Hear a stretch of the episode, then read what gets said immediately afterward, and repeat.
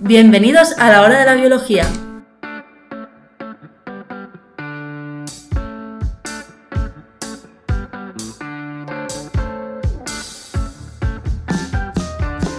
Buenas, bienvenidos al nuevo podcast La hora de la biología.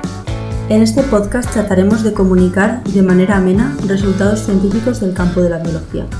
Pretendemos divulgar los últimos avances de la biología pero también trataremos temas con cierta antigüedad siempre que nos parezcan interesantes. En un principio se trata de un podcast semanal, donde unos cuantos jóvenes investigadores nos reuniremos para comentar diferentes publicaciones científicas. En este primer capítulo participamos Pablo Monfort, que estudió bioquímica y ciencias biomédicas y tiene un máster en bioinformática, Noemí Caballero, que estudió biotecnología y después realizó el máster en biología molecular, celular y genética, y yo, Elena Guerrero, que estudié bioquímica y realicé un máster en inmunología, aunque actualmente estoy trabajando en biología molecular.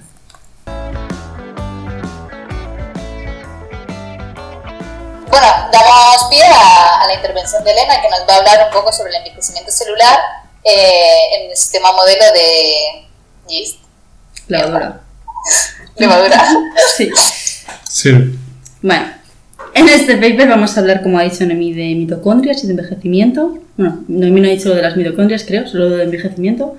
Este es un paper de la revista Nature, publicado en 2012, y los autores son Adam L. Hughes y Daniel E. Gottsling. Em, se sabe que las mitocondrias son más que la fábrica de energía de la célula, ya que juegan un papel esencial en el envejecimiento. ¿Y Bertola también le va a poner algún tipo de IVA o esto a las mitocondrias o es la única forma de energía libre que tenemos actualmente? De momento creo que es la única energía gratuita que tenemos, aunque también cuesta dinero comer y comprar comida en los supermercados. El caso es que las células envejecidas muestran mitocondrias disfuncionales. Algunas características que pueden presentar son la fragmentación de mitocondrias, niveles elevados de especies reactivas de oxígeno, etc. Y en este paper estudian el envejecimiento en levaduras, que tal vez les podéis recordar por otros procesos como la fermentación del pan o la fabricación de la cerveza. Eh, visualmente en humanos, o sea, en seres como nosotros, se ve claramente que un individuo está envejecido, hay un fenotipo muy claro, o sea, le ves las arrugas, ves que se me olvida dónde están las cosas, demencia y todo eso, pero a nivel celular, ¿en qué más se caracterizaría, se caracterizaría el envejecimiento celular?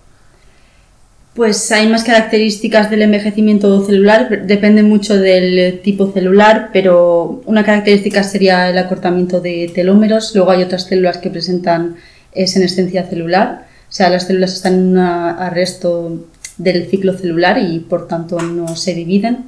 Y en cuanto a las mitocondrias y eh, a esta fragmentación se debe a la dinámica que tienen las mitocondrias de fusión y, de fisión y estas eh, cosas se estudian también viéndolas, no a simple vista pero con microscopía confocal porque hay sondas que tiñen las mitocondrias y puedes ver en condiciones normales estas mitocondrias eh, normales se ven como tubulares, eh, forman como una red dentro de, de la célula y cuando las células em, son expuestas a diversos agentes y muestran características de senescencia o de envejecimiento, se observa una fragmentación de, de, estas mitocondrias. O sea que sí que hay marcadores tanto visuales como bioquímicos que te están indicando que las células están en un estado de envejecimiento. Sí. Muchas de estas características que se observan en estas levaduras también se pueden extrapolar a, a otras células, como las células de mamíferos ya que obviamente hay muchos mecanismos eh, compartidos.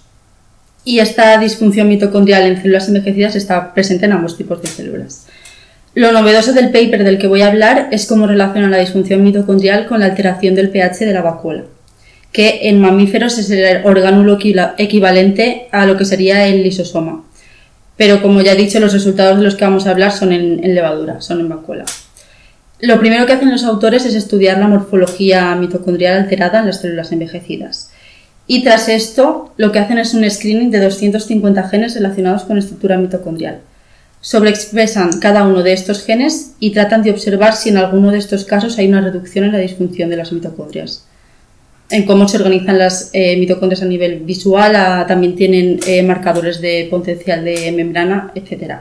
Y tras este screening encuentran dos genes y ambos son necesarios para la actividad de una TPasa que bombea protones dentro de la vacuola. El siguiente paso que hacen, como no puede ser de otra forma en la biología, es cargarse la función y observar qué pasa. Tratan las células con un inhibidor de esta ATPasa y observan cómo las células pierden la capacidad de producir mitocondrias con una morfología normal.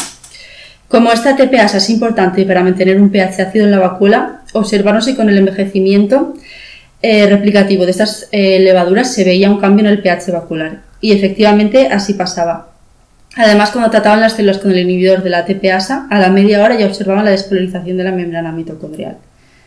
Este pH de la vacuola es importante para la degradación de proteínas y también para el transporte de iones y aminoácidos dentro de la vacuola. Por tanto, tenían dos hipótesis que contrastar eh, de por qué el pH vacuolar podía afectar a la función mitocondrial.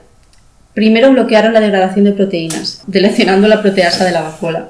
Entonces, recapitulando un momento, que creo que ha habido demasiada información en un periodo, corto, de periodo de tiempo muy corto, lo que han hecho, o sea, lo primero que están intentando buscar con este paper es la relación entre mitocondrias y vacuolas, que en el caso de si estuviéramos hablando, por ejemplo, humanos, estaríamos hablando de lisosomas, y su relación con el pH. Así que lo primero que han hecho es cargarse la bomba de protones, es decir, la proteína que está transportando protones de, del citosol dentro de la vacuola y está acidificando la vacuola.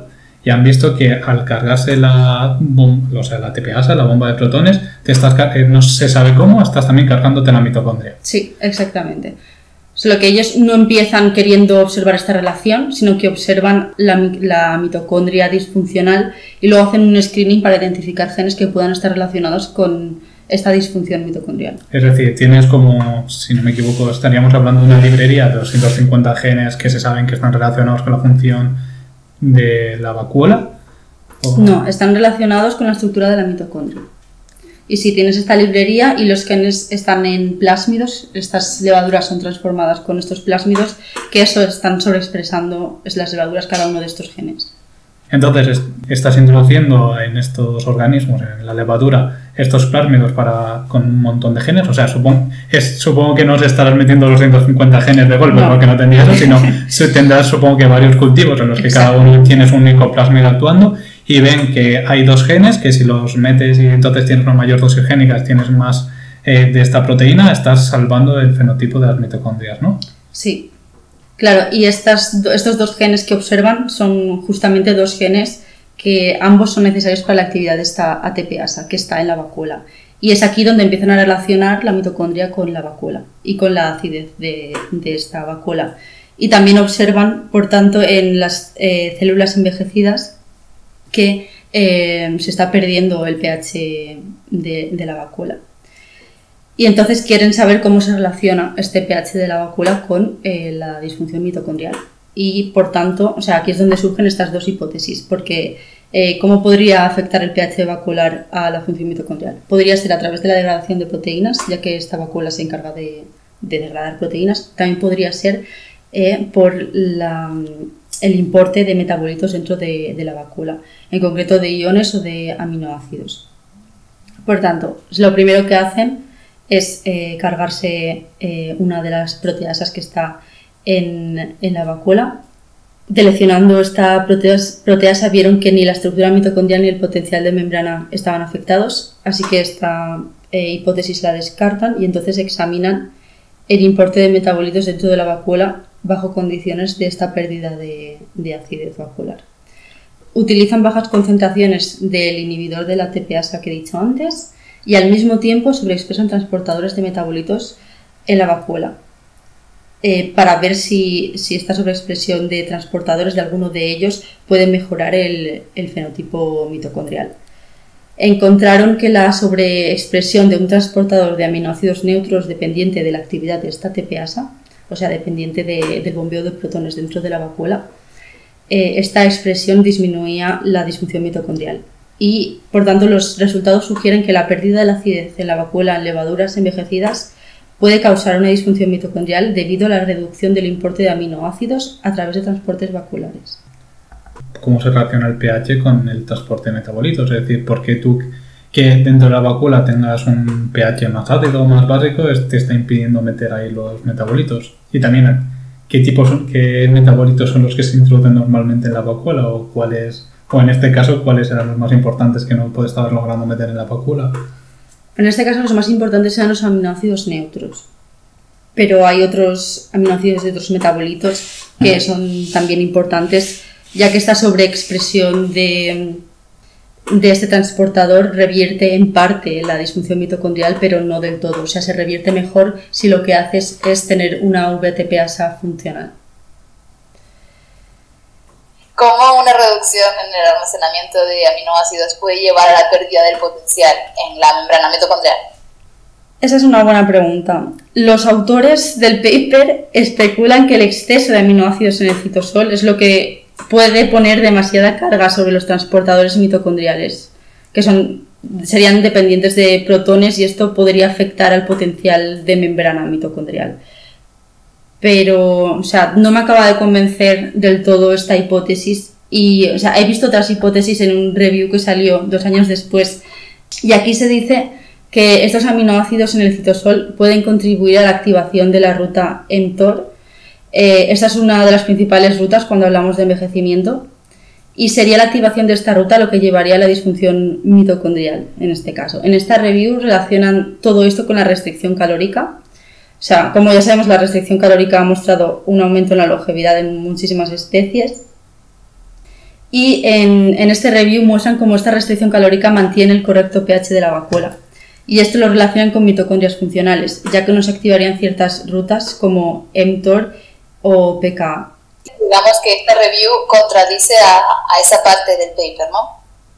Mm, no exactamente, pero explica o sea, una hipótesis adicional de por qué podría eh, este almacenamiento de aminoácidos en el citosol eh, contribuir a una disfunción mitocondrial, a la pérdida de, la, del potencial de membrana mitocondrial. La verdad es que veo más lógico que la activación de como grandes interruptores bioquímicos y moleculares que tiene la célula, como pues es la proteinquinasa A, que está en todo mTOR también para la regulación de la proliferación tenga más potencia a la hora de mantener o deshacer los números, bueno, no el número, sino la de las mitocondrias que simplemente la, la interacción de aminoácidos. Que está claro que solamente la interacción de aminoácidos directamente con la mitocondria tendrá un rol importante, pero no será tan potente ni tendrá tanta importancia como puede ser uno, la proteinquinasa. Claro, y además que estas rutas están muy implicadas con, con el envejecimiento o sea, la, disminución de la señalización a través de, estas rutas que se llaman de nutrient sensing, como PKA, mTOR o IGF, o sea, se requiere para aumentar la esperanza de vida en muchos organismos a través de la, restricción calórica.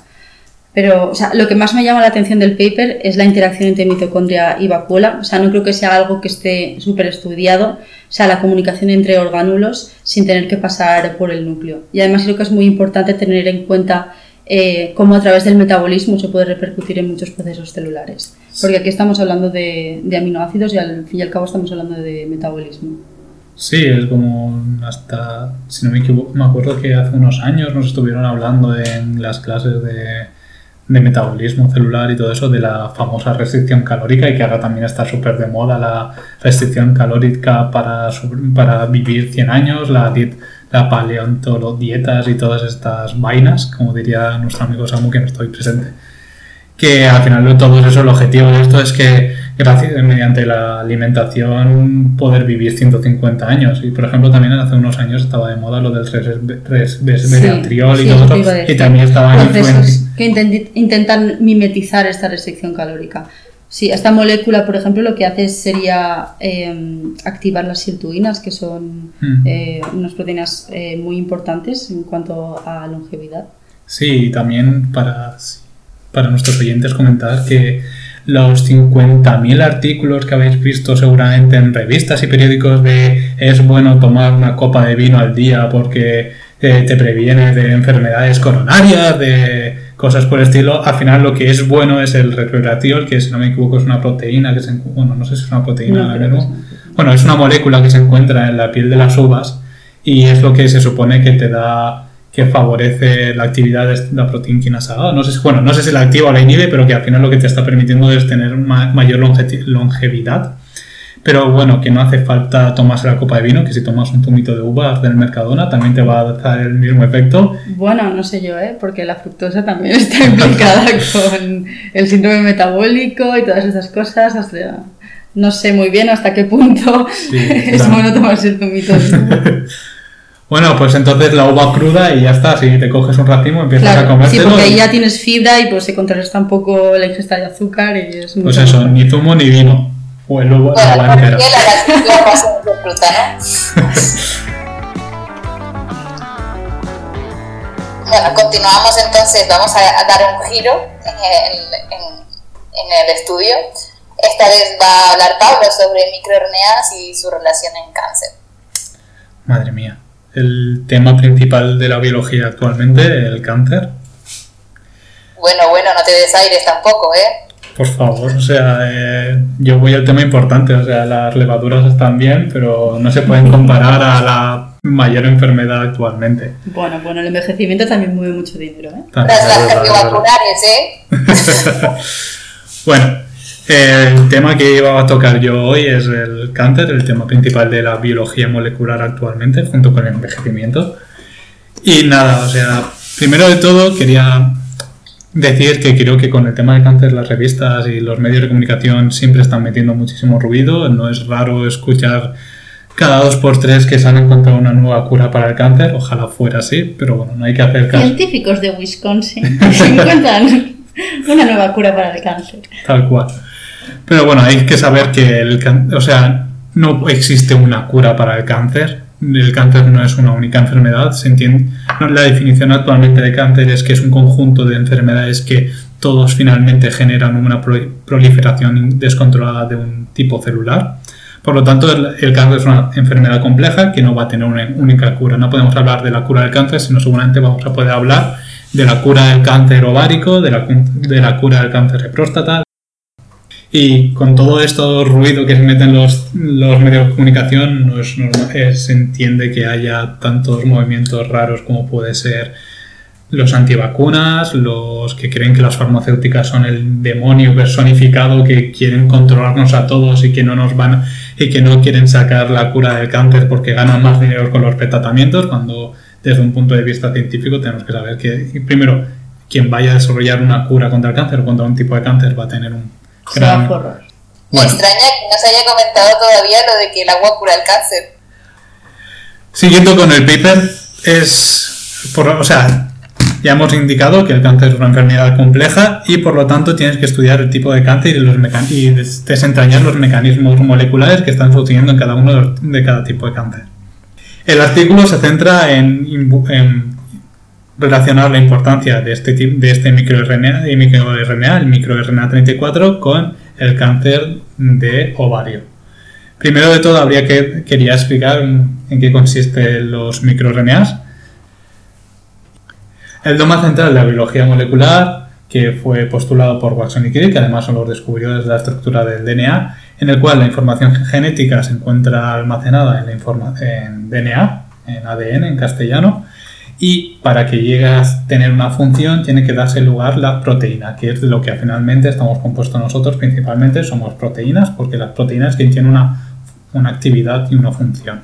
Pero para que pasar de este estado de información genética de instrucciones que se encuentra en DNA a proteína hay que pasar por un intermediario, intermediario que es el RNA, RNA mensajero. Todo este flujo de información desde DNA hasta proteínas se encuentra muy regulado, ya sea a nivel de factores transcripcionales, es decir, proteínas que regulan qué gen se lee y qué gen no, y además a nivel de mensajero tenemos otra, otra capa de regulación como son los microRNAs, que al final son eh, RNAs de cadena muy corta, o sea, de una longitud muy corta, unos 20 nucleótidos, que se puede unir a estos mensajeros inhibiendo su traducción a proteínas. Últimamente los mensajeros, es decir, los microRNAs se encuentran muy de moda, hay un montón de papers que intentan utilizarlos como, bio- como biomarcadores. Pero en este paper lo que me parece a mí interesante es que no están buscando estos microRNAs como bioindicadores de que tienes cáncer, sino para qué función tienen dentro de este tipo de cáncer que es el cáncer ovárico. El cáncer ovárico es una de las enfermedades que más mortales a niveles a- hablando de mujeres. El cáncer ovárico se divide en dos tipos de cáncer. El tipo 1, que es el menos, el menos habitual, es el más benigno, es decir, tiene un crecimiento lento, por lo tanto la tasa de muerte y de fallecimiento es ¿Es lo mismo? Es lo ¿Muerte y fallecimientos? Vale, la tasa de muerte es menor. Y luego tenemos, eh, y bueno, y los genes que lo principalmente involucrados en este tipo de cáncer es BRAF y CARRAS. Mientras que el cáncer, el cáncer ovárico tipo 2 es el más habitual en mujeres, es el más mortífero y es el más agresivo. Tiene un crecimiento muy rápido, ya que este tipo de cáncer deriva de las células ciliadas de las trompas de falopio y de ahí pueden migrar fácilmente a la cavidad peritoneal o al ovario. O sea que podría causar una mayor probabilidad de metástasis. es más mortal por la metástasis por la facilidad que tiene de inmigración. Eh, y este cáncer principalmente está involucrado por mutaciones en P53. Ya hay diferentes estudios que hablan sobre la familia de MIR34 y su eh, función clave con la proliferación celular.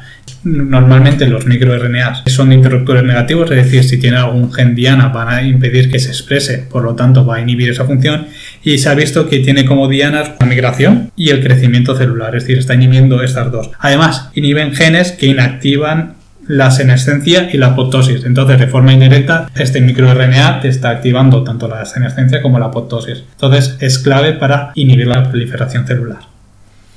Y lo más interesante es que este microRNA es activado por P53. O sea, P53 yo diría que es el gen, bueno, es la proteína más famosa de ciclo celular y de cáncer. Está en todas partes. Está en todas partes, lo puedes con ictus también se relaciona, eh, de- de- dependiendo de la variante de, de genética que tienes de P53, eres más proclive a tener lesiones tras un ictus. P53 es conocido como el guardián del genoma porque al igual que Gandalf, el, el Minas Moria te está regulando el ciclo celular. Es decir, no puedes pasar, no puedes continuar. ¡No puedes pasar! Entonces, el 53 es el guardián del genoma, pero la pesadilla de cualquier investigador en cáncer, ¿no? Más que la pesadilla, yo creo que sería como... Ir a lo seguro. Ir a lo seguro. Si tú estudias P53 vas a encontrar algo porque está, está en todos los meollos. Entonces se ha visto que P53 es- eh, promueve la transcripción de los tres MIR34, porque están MIR34A, B y C. Entonces el objetivo que tienen, eh, que tienen estos investigadores es estudiar los niveles del MIR34 en cáncer ovárico tanto de tipo 1 y 2 tienen un una cohorte de 228 pacientes que se dividen en si tienen cáncer tipo 1 y tipo 2 y a los cuales ya han sido diagnosticados. Se conoce toda la información sobre estos pacientes y se pueden relacionar con ya sea con la prognosis, con el tiempo de diagnóstico o con el tipo de cáncer ovárico que tienen.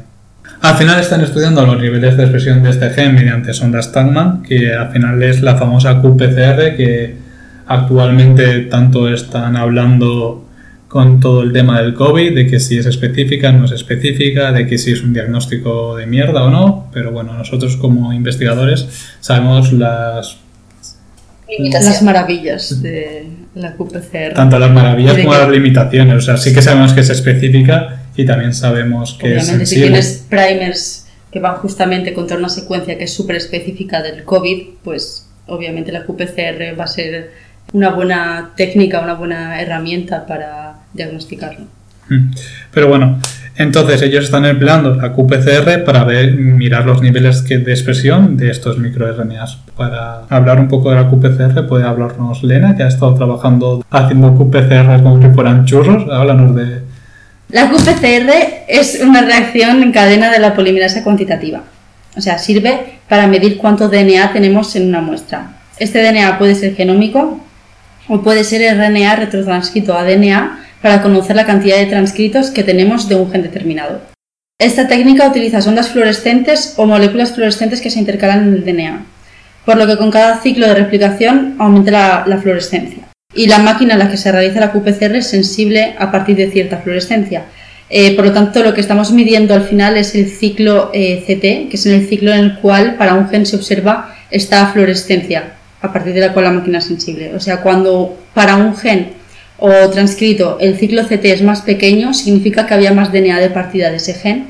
Y cuando para un gen o transcrito determinado esta fluorescencia se alcanza en un CT más tardío, es decir, se necesitan más ciclos de replicación para alcanzar esta fluorescencia, es porque había menos DNA de partida. Entonces, la QP, finalmente, o sea, como resumen, la QPCR es una técnica que te permite saber la cantidad de DNA, o sea, de la molécula de DNA que tienes en tu muestra. Y lo estás realizando mediante un análisis de la fluorescencia. Sí. En el caso tan famoso, bueno, cambiando un poquito de tema antes de volver con el paper, en el caso del COVID, lo que, te- lo que se tiene es unos primers, unos que, se- bueno, se dicen unos primers, unos cepadores, es decir, limitas una región dentro de todo el virus, Del normalmente genoma del virus. súper específica, y entonces estás midiendo cuánta cantidad tienes de, de esa región en tu muestra. Si tienes... Cuánto ADN de COVID, del SARS, perdón, porque el COVID es una enfermedad, del SARS tienes. Exactamente, si tienes un CT de 15, de 20 es porque tienes el COVID y si tienes un CT súper alto de 35, porque o sea, al final sale un CT, pero a partir de, cierta, de cierto número de CT, a partir de 30 CTs ya no, o sea, no te fías de la técnica, es ruido. Y si te sale un CT de 35 es porque no tienes el COVID. Bueno, en este caso, los investigadores que están midiendo no es, no es la molécula del SARS, sino son estos microRNAs de la familia 34 que se relacionan con la proliferación celular. Al final lo que están midiendo es la presencia del microRNA 34, ya sea el A, B o el C, dentro de las muestras controles y de, los pacientes que tienen, bueno, las pacientes que tienen cáncer ovárico. En los resultados del paper se comentan que se encuentran niveles muy bajos de esta molécula, de esta- familia de microRNAs, en todos los pacientes que tienen cáncer ovárico. Y esto tiene sentido ya que si el cáncer es una proliferación descontrolada de tipo celular, ya sea de, de las, cilial- de las células ciliales de la trompa de falopio o del propio ovario, tienen que tener desactivados todos los mecanismos, todos los reguladores del ciclo celular y en este caso funcionando como un freno de la actividad del ciclo, del ciclo celular. Pero a ver, a mí lo que me ha quedado claro es, tú dices que los microRNAs no se estaban utilizando para, sea- la, para como biomarcadores, sino para ver cómo influyen o cuál qué función tienen dentro de tal. Mm, no me ha quedado claro cuál es la función, a qué conclusión llegaron. O sea, la conclusión lo que están comentando es que como si este microRNA se puede estar uniendo a factores a- a proteínas que están regulando la migración celular, al inhibir estos factores transicionales que están regulando la movilidad, eh, está favoreciendo que haya una migración de una transición epitelio-mesenquimal. Entonces Vale, lo que está entonces, ¿tiene regulando la metástasis. O sea, la disminución de la presencia de estos microRNAs está inhibiendo las, los reguladores que inhiben la migración y la proliferación, como pueden ser los factores transicionales IMAO y E2F, que también regula el ciclo celular, y SNAI, que está regulando la migración directamente por, por la interacción con las cadeninas. Entonces tendría sentido, si mal no me equivoco, que este microRNA estuviese down-regulated. O sea, Sí, es lo que están viendo. O sea, hay menos cantidad de microRNA en los tumores que en los pacientes sanos. Y dentro de los tumores es mucho menos la presencia de este microRNA en los, las pacientes que tienen cáncer ovárico de tipo 2, que es el más agresivo, que en tipo 1. Otros autores han relacionado la presencia de este microRNA con la respuesta a quimioterapia aquellos individuos que tienen, eh, bueno, aquellos pacientes que tienen el microRNA muy bajo, eh, responden peor a la quimioterapia. Mientras que si en estos mismos pacientes artificialmente induces la actividad de este microRNA, se ha visto que hay una mejor prognosis, hay una mejor respuesta a los medicamentos. Por lo tanto, en el paper, aparte de ver, quieren medir de alguna forma, darle un, umbral para que tú digas que estos niveles están siendo bajos o están siendo altos para ver también eh, cómo va a responder a la quimioterapia. Utilizan el índice de Juden. Finalmente, el índice de Juden te permite, cuando ti- tienes una curva ROC donde ya has clasificado a tus pacientes entre sanos y enfermos, niveles altos y niveles bajos, generar un punto de corte, un umbral numérico que te digan si tú tienes niveles más altos vas a tener esta, este- esta clasificación, vas a tener estar en sano como enfermo, y si son menores te vamos a clasificar como eh, niveles bajos, que entonces vas a ten- tienes más probabilidad de que una peor evolución a la quimioterapia. Vale, pero entonces sí lo utilizan para clasificar pacientes. Sí, pero no te, o sea, te- eh, lo utilizan para clasificar en función de cómo vas a responder a un tratamiento, más que eh, hacer un indi- bioindicador de que vas a tener, de que tienes cáncer. A mí Sí. lo que me surge como pregunta, a lo mejor yéndome un poco por las ramas, pero eh, se ha mirado si el, eh, este microRNA 34 eh, puede ser un biomarcador de metástasis, porque es, que lo veo muy relacionado con la migración celular no sé, me surge como duda de que a lo mejor sea por ese sentido. O sea, sí, está claro que él se va a relacionar con la metástasis y al final les estás indicando de que si tienes niveles bajos de este microRNA vas a tener una peor respuesta al tratamiento y vas a tener un cáncer más agresivo. Así que sí, sí que se relaciona con metástasis, pero no, no lo- en ningún momento te sacan un indicador, de, un indicador de metástasis. O sea, no lo utilizan como indicador de metástasis, pero está claro que al final más o menos está recayendo en eso, suceso. Y ahora Noemí nos va a presentar un paper relacionado con eh, la microbiota y las infecciones víricas. Eh, bueno, supongo que, que todo el mundo a lo mejor alguna vez habrá preguntado, eh, sobre todo en los días que corren, si, si se es más susceptible o no a, a infecciones. Y definitivamente desde que yo era pequeña siempre me lo he preguntado cuando tras cada estación de gripe siempre era la primera en, en pillarla cuando veía a alguien estornudar. Ante esto intervienen muchos factores, eh, empezando por el sistema inmune y el, y el estado del mismo en el momento de la infección.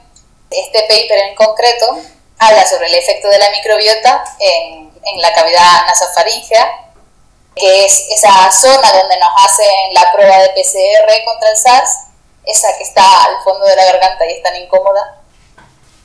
Para introducir términos, eh, la microbiota eh, consiste en aquellos microorganismos que habitan nuestro cuerpo y cumplen funciones muy importantes, tales como la digestión de nutrientes, que no somos capaces, bien porque no tenemos la maquinaria o enzimas que nos hacen falta, o por ejemplo también son capaces de regular la, la inmunidad. Sí, a mí me deja meter un pequeño detalle. La microbiota intestinal es la tan famosa flora intestinal de los de la, tanto los actimeles como la Carmen Machi y, el, y los y los yogures con bifidus y cosas por, el- y por Los el yogures estilo. con superpoderes. Eso eso que te ayuda a ir regularmente al váter. Bueno, definitivamente es un campo relativamente nuevo si, no- si lo comparamos con la historia de la ciencia. Y aunque ya lleva unos años y ha, dado bastantes frutos y todavía está en desarrollo, y nos ha ayudado, como dice Pablo, también un poco a desmitificar eso de que todas las bacterias son malas. Eso ya se sabe que no es verdad y ha quedado en desuso. Nada, iba a decir que recuerdo un capítulo de La banda del patio donde la tipeta alta que era la lista le empieza a coger miedo a los microbios y, en plan- y se ponen todo eh, con un traje de estos de los que llevan a los enfermeros Los para el EPIs. COVID, sí, un traje EPI que va desinfectando todo lo que pilla por ahí. Es una de no, por favor, o sea, no, no puedes ser un niño burbuja porque directamente tienes unos, una microbiota o tienes un, eh, un montón de organismos en tu piel que es lo que te están protegiendo de patógenos externos. Y también en relación a esto, el vídeo que salió hace poco de una enfermera, bueno, no sé si era médica o una clínica o algo así, que decía, había hecho un cultivo bacteriano con las bacterias que estaban presentes en las mascarillas que llevaba la gente, en plan de si lo una acababa de comprar, una que lo había, se la había puesto y la había quitado, y una que la llevaba todo el día encima y luego la había puesto ahí, y que se veía que había una gradación mayor de microorganismos de la nueva, que sí que había aparecido dos o tres a la, a la que llevaba todo el día, que había salido ahí un montón de cosas, y ella dando el grito en el cielo de todo esto es lo que lleva en la mascarilla. Hostia, normal, tú tienes una microbiota, tienes un montón de organismos en tu cara y en el momento que estás poniendo algo encima de ello todo el día, pues van, se va a transmitir. Está claro que no hay que llevar todo el día, o sea, la misma mascarilla una semana, pero que tampoco, o sea, que no había que, había que poner grito en el cielo por eso, o sea, en fin. Era algo esperable. Para saber si son patógenas o no. Sí, tal cual, porque decía, es que hay hongos, es una, seguramente, o sea, hay hongos Hostia, en tu tienes cara, hongos o en sea, tu piel, tienes hongos en... Yo recuerdo una frase de una profesora de la universidad que decía que, nos- que tú, en este caso todos, ¿no? somos nosotros y nuestra microbiota. Sí, o sea, sí, algunas personas están hablando ya de que en el genoma no pues se puede hablar del genoma humano, sino que tenemos que hablar del genoma humano y de todos los bichos que tenemos en nuestro interior.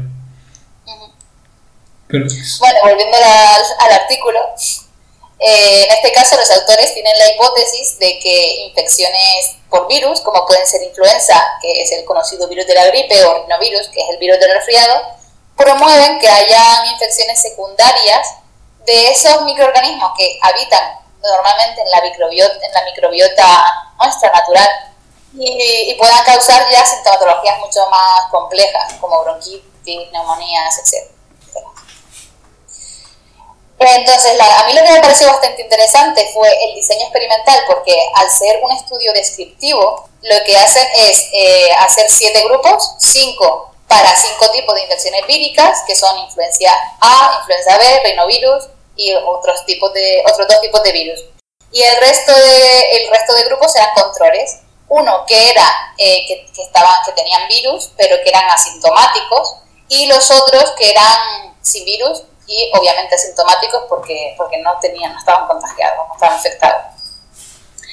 Entonces las pruebas que se hicieron fue por un lado la QPCR y la secuenciación masiva del 16S. Cuando hablamos de microbiota o cualquier estudio que involucre eh, poblaciones microbianas, se, se utiliza la secuenciación del eh, ribosómico 16S. De hecho, una parte solo de, específica para cada tipo de especie dentro de, de la población. De esta forma, lo que nos permite es estudiar con una muestra de partida y haciendo un análisis filogenético eh, qué especies bacterianas teníamos en dicha muestra.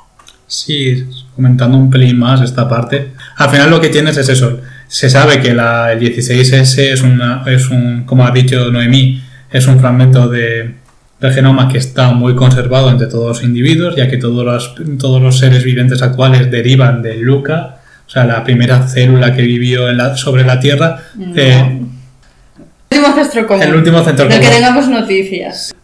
Para Orígenes de la Vida dejamos otro capítulo, pero ahora simplemente decir que todos los organismos actuales derivan de esa célula. Y, esa célula ya tenía 16S, por lo tanto, esa es una y está muy conservada a, lo- a di- a lo largo de todos los diferentes organismos que viven actualmente. Y al final lo que estás haciendo es comparar con esa base de datos los fragmentos que tienes en tu muestra. Y de esta forma puedes saber qué organismo es. Algún- muchos, eh, muchos dicen que con 16 es tan específico que podemos hablar de especie, pero a nivel de bacterias es, tampoco es tan específico para llegar a, dif- a diferir entre especies. A ni- a- finalmente, a nivel de microbiota y todo esto, lo que nos interesa más saber es los filos y los géneros que tenemos que, que especies concretas. Y Eso también depende mucho de- del factor de Shannon, que es una de las cosas que miran, que es que dependiendo de cuántas eh, o de cuántos microorganismos tengas, al ser una amplificación por secuenciación, es decir, una PCR, porque es una secuenciación masiva, digamos que tienes cinco bacterias de una bacteria A y una de una B, la de 5 se va a amplificar tanto y va a hacer tanto ruido que esa bacteria de que hayas tenido solo una no se va a ver. Sí, es que finalmente los análisis metagenómicos no son tan sencillos como parecen al primer momento, es decir, tengo mi muestra, la clasifico y saco toda la información que tenemos, sino que hay mucha varianza, por ejemplo, como ha dicho Noemí con la de la PCR, o no incluso eso, sino si tú ves que tienes mucha, eh, te está saliendo mucha información sobre un clado, un taxón o una OTU, que es, esta, que es la unidad taxonómica operacional, que es lo que es con lo que se llama finalmente, es porque he secuenciado muchísimo más en esta muestra o porque de verdad es más abundante en esta muestra y por eso la secuencia más. O sea, al final tienes que aplicar un montón de normalizaciones y tienes que emplear diferentes índices, como es el de Shannon, la inversa de Simpson o de Simpson, para sacar la información, es decir, poder ver que de verdad qué está pasando ahí. Un poco eso, estudian eh, si ante infecciones de virus pues varía esa microbiota o no.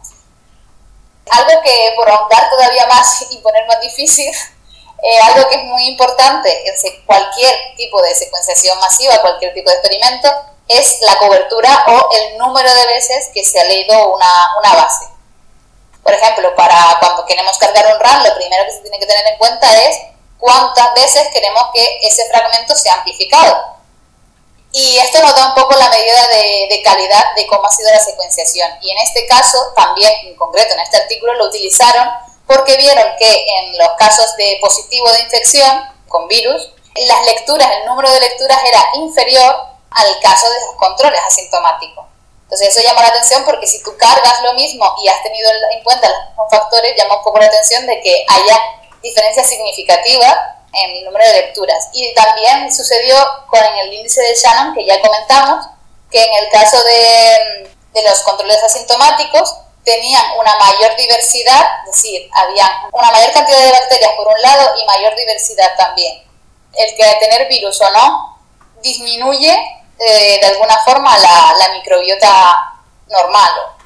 Eh, después, posteriormente, hicieron un PSA que sí que es verdad que les da poca varianza explicada, pero porque también influyen muchos otros factores que de hecho ellos mismos dicen que no pudieron tener en cuenta, pues como son la edad, el sexo, el sistema inmune y demás. Esto es un análisis descriptivo y es a la conclusión que llegan, que también está en corroboración con, con otros artículos científicos, que al final es siempre lo que buscamos, ¿no? que, que se pueda replicar el experimento. Y por último, miran eh, precisamente con Laxotus, que es lo que comentaba Pablo, qué cantidad de, bacterias, o sea, qué tipo de bacteriano eh, se expresaban mayor o menor cantidad en caso de que tuvieses infección o en los controles asintomáticos. Pero bueno, las conclusiones a las que finalmente llegaron fue que efectivamente se, se ve una reducción en, en las bacterias anaerobias, y que esto no se sabe cómo en, el mecanismo de la enfermedad está, está involucrado, pero que puede proteger en caso de los asintomáticos, porque recordemos que hay un caso de que un grupo que era, estaba infectado con virus, pero que era asintomático para, para estas infecciones de neumonía y demás. Entonces digamos que como que esas bacterias a lo mejor protegen de cierta manera de ese traspaso de la microbiota que puede causar eh, infecciones secundarias. Entonces lo que está pasando es que los pacientes que están siendo infectados por estos virus están cambiando la microbiota. Es decir, si normal, por ejemplo, tenemos 25.000 especies, una vez que ha sido infectado, esta microbiota se está cambiando y no solamente está cambiando, sino que se está reduciendo la, el número de especies que tienes presentes y se está enriqueciendo en unas pocas bacterias que, como has comentado, son anaerobias, ¿no? Sí, o sea, se disminuyen cuando, se cuando estás infectado se disminuye el número de, de, bacterias anaerobias. Da igual el tipo de virus respiratorio que sea. Exacto, esa es la conclusión que llegaron con el PSA. Al hacer el PSA no pudieron diferenciar bajo ningún concepto que hubiese cada tipo de virus que, que hubiese un efecto. Por eso concluyen con infección o sin infección, porque no vieron diferencias del virus concretamente. lo que también hicieron, que me pareció curioso de ver, es que por cada tipo de virus utilizaron 25 individuos. O sea, los grupos se hicieron 25 individuos para cada tipo de virus, aunque no se pudieron ver diferencias, pero luego el ratio de controles versus infectados por cada tipo de virus era 2-1, es decir, que habían 50 sintomáticos de que estaban infectados, 50 sintomáticos que no tenían tampoco virus, y los otros eran 25. Entonces, había más probabilidad de que si pasase algo, tipo dieta o tipo sexo o todo el tipo de variables que pueda llegar a pensar, que son un mogollón, pues afectase a esos más porque hay un mayor, número. Sí, lo que estaba pensando es que seguramente lo que esté cambiando es el sistema inmune de los pacientes. No, pero sí puede ser, a lo mejor incluso buscaría mimetismo por ver si efectivamente a lo mejor los macrófagos al reconocer el virus también son capaces de reconocer esa bacteria por algún motivo. sí, o, si, como, o como es un periodo que se intensifica la respuesta inmune, igual está por mimetismo o por cualquier cosa, simplemente está secretando un mayor número de, de anticuerpos que al final están interaccionando con la microbiota. O incluso el cambio que tiene seguramente las células de nasales estarán secretando, durante esos periodos están secretando más moco. Si estás secretando más moco, al final lo que estás cambiando es el medio donde están creciendo estas bacterias. Igual al haber más moco, justamente este tipo de bacterias... Eh, Igual están secretando algún factor que hace que este tipo de, de bacterias puedan proliferar más. Mm. O sea, dicen alguna hipótesis en el, en el paper es que el análisis es descriptivo, entonces como hipótesis tenían esa afección, pero están viendo un poco qué pasa. Y luego también tienen tratamientos de anticuerpos, pero no lo llegan a explicar del todo bien, porque obviamente si tú tienes una infección por neumonía, lo primero que te van a dar son anticuerpos. Son antibióticos. Eh, o sea, si tienes por bacterias. Eso, eso me refiero. O sea, traduce todo lo que dije de anticuerpos antibióticos. Yo lo que a nivel informático, lo que supongo que van a hacer posteriormente es hay herramientas que te permite ver qué funcionalidades tienen eh, cada una de las bacterias que, tienes en tu, microbiota, en tu microbiota, en este caso nasofaringeo. Ah, entonces podrás relacionarlo con algunas funciones, por ejemplo, yo que sé, de degradación de glucoproteínas o algo por el estilo, y entonces puedes mm, relacionar en qué, se están, en qué funciones se están enriqueciendo tus, tus bacterias con lo relacionado con, con los síntomas que puedes tener relacionados con tu enfermedad. Sería curioso ver, o sea, qué funcionalidades han aparecido o se están perdiendo entre ambos tipos de pacientes. Yo sí, supongo que lo harán en un próximo paper. Sí, a lo mejor también con más, con una N mayor y teniendo en cuenta sobre todo covariables que puedan afectar. Sí, e incluso podrían realizar sabiendo que no hay tan- que no hay tanta varianza entre los tipos de, de pacientes dependiendo del tipo de virus que te haya infectado, reduciendo la N, eh, hacer secuenciación masiva para no ser tan costoso y ver específicamente qué especies tienes y qué genes tienen presentes, este- presentes estas especies. Pero bueno, eso ya es para más adelante.